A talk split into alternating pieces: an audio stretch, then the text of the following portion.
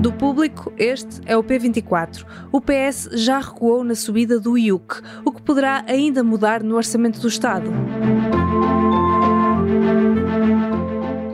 Recorde. Os partidos com assento parlamentar submeteram 1.864 propostas de alteração ao Orçamento do Estado para 2024. As propostas estão agora a ser trabalhadas na fase da especialidade e, a partir de dia 23 de novembro, vão começar a ser votadas ainda na especialidade, para depois haver a votação final global do Orçamento do Estado a 29 de novembro. Só depois disso e do Orçamento entrar em vigor, em janeiro, é que o Presidente da República irá publicar o decreto de dissolução da Assembleia da República. Entre as propostas do Partido Socialista, que à partida serão aprovadas, já que tem maioria no Parlamento, há uma medida a eliminar, um recuo do PS em relação à subida do Imposto Único de Circulação em alguns veículos. Além dessa, há outras propostas que serão aprovadas quase garantidamente e outras que ficarão na gaveta, mas já dizem algo sobre as bandeiras que os partidos da oposição querem agitar nas eleições do próximo ano. Neste episódio vou conversar com David Santiago, subeditor editor de política do Público. Vamos olhar para estes milhares de propostas e tentar perceber quais as principais medidas que deverão ter ainda lugar no orçamento do próximo ano. Eu sou Inês Rocha e este é o P24. Na Toyota, vamos mais além na sustentabilidade e preocupação com o ambiente ao volante do novo Toyota CHR. Se esse também é o seu destino, junte-se a nós. Cada escolha conta. E escolher o um novo Toyota CHR é escolher destacar-se. Saiba mais em Toyota.pt. David, são milhares as iniciativas dos partidos para mudar a proposta do governo do Orçamento do Estado e, obviamente, muitas ficarão pelo caminho. Mas uma das propostas que tem dado mais que falar é do próprio Partido Socialista para eliminar uma medida que estava no orçamento e que tinha sido particularmente criticada. Que proposta é esta? Ora, de facto, e na verdade até são mesmo 1864 propostas de alteração, que é um novo recorde em matéria de, de propostas de mudança, digamos assim, do, do, dos orçamentos do Estado. Dessas medidas, e aquela que hoje claramente está uh, no centro das atenções, um, ehm, e que foi talvez a medida mais criticada ao longo deste processo orçamental, uh, antes de, de instalar a crise política, e que diz respeito precisamente ao agravamento do, do imposto único de circulação para os eh, automóveis ligeiros com, de passageiros com matrícula anterior a 1 de julho de 2007 e para os motociclos matriculados desde 1992. Ora, esta um, ehm, proposta de alteração do PS basicamente visa eliminar aquele, este agravamento que está inscrito no, no, na proposta de orçamento do Estado do Governo e, nesse sentido, tendo em conta a maioria absoluta do Partido Socialista, será seguramente aprovada. Uh, hoje o líder parlamentar do PS, Eurico Brilhante Dias, disse também que isto era uma medida plurianual, porque estaria em vigor nos próximos anos, não obstante haver o tal limite uh, do travão no, no, para os aumentos máximos de 25 euros por ano, mas de facto uh, também não podemos apagar aqui ou, ou ignorar aqui o, o contexto já pré-eleitoral para as eleições antecipadas de 10 de março e, portanto, nesse sentido, o PS está também aqui já garantidamente com um olho nesse, nesse processo hum, eleitoral. Qual foi a razão, a justificação para deixar cair esta medida? Sabemos que vêm aí eleições, é uma medida puramente eleitoralista de deixar cair ou há alguma justificação para isto? Na verdade, na proposta um, que deu entrada ontem à noite na Assembleia da República, o grupo parlamentar do PS fala nesta decisão, portanto, eh, justifica a necessidade de se eliminar este agravamento do IUC e passa a citar por uma questão de justiça social e proteção dos cidadãos com maior vulnerabilidade económica. Ora, este foi precisamente o argumento que foi sendo apresentado ao, ao longo de várias semanas, quer pelos partidos da oposição, quer numa subscrição com mais de 400 mil assinantes, numa inscrição on, numa subscrição que está que estava um, online e portanto estes são claramente estes são os argumentos utilizados. Por outro lado, nós lembramos também que e o público escreveu isso que houve alguns deputados numa reunião da bancada parlamentar do PS já no início do processo orçamental que de facto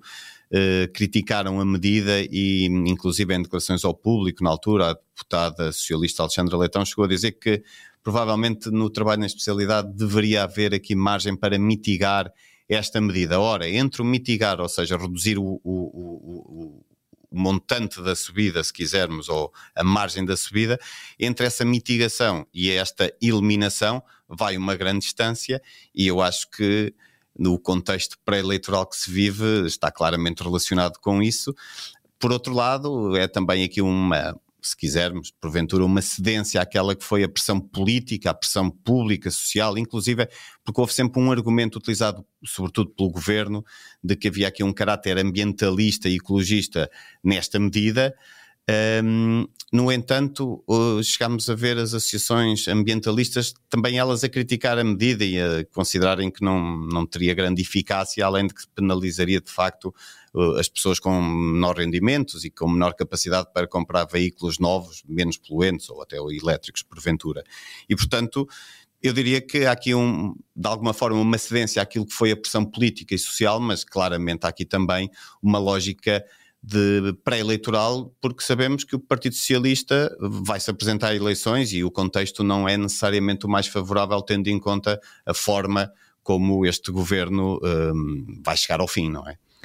E além desta subida do IUC, que acaba por cair, quais são as outras propostas que já sabemos que, à partida, vão avançar?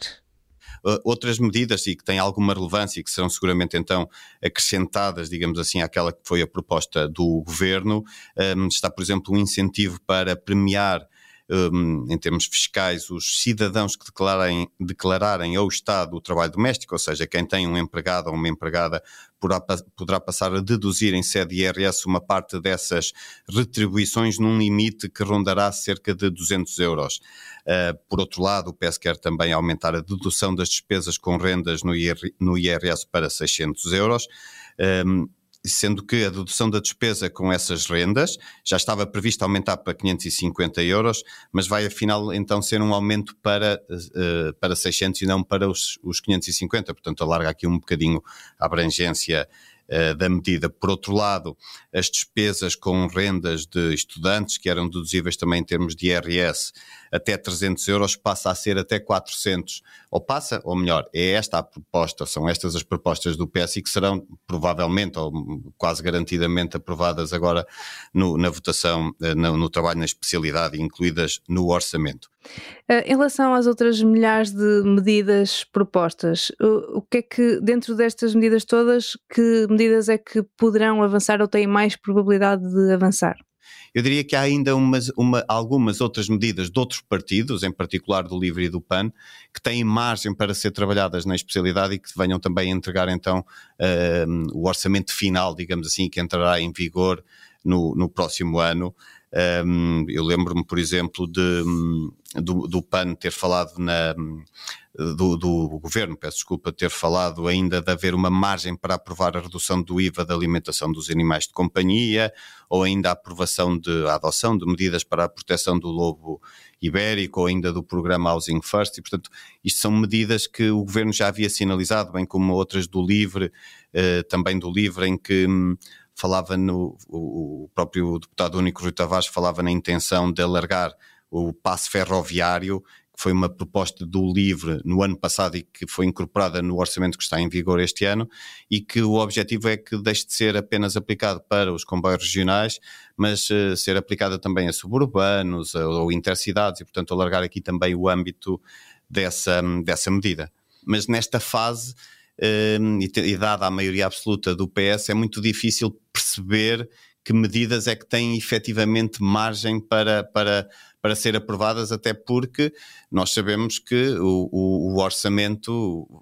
portanto, não é elástico, é sempre para se aprovar uma medida que requer maior volume de aumentar o volume de despesa, também é preciso compensar de alguma forma, provavelmente na receita, ou então está em causa uh, o, o, a diminuição do excedente previsto ou porventura cair-se num, num, num, num déficit orçamental.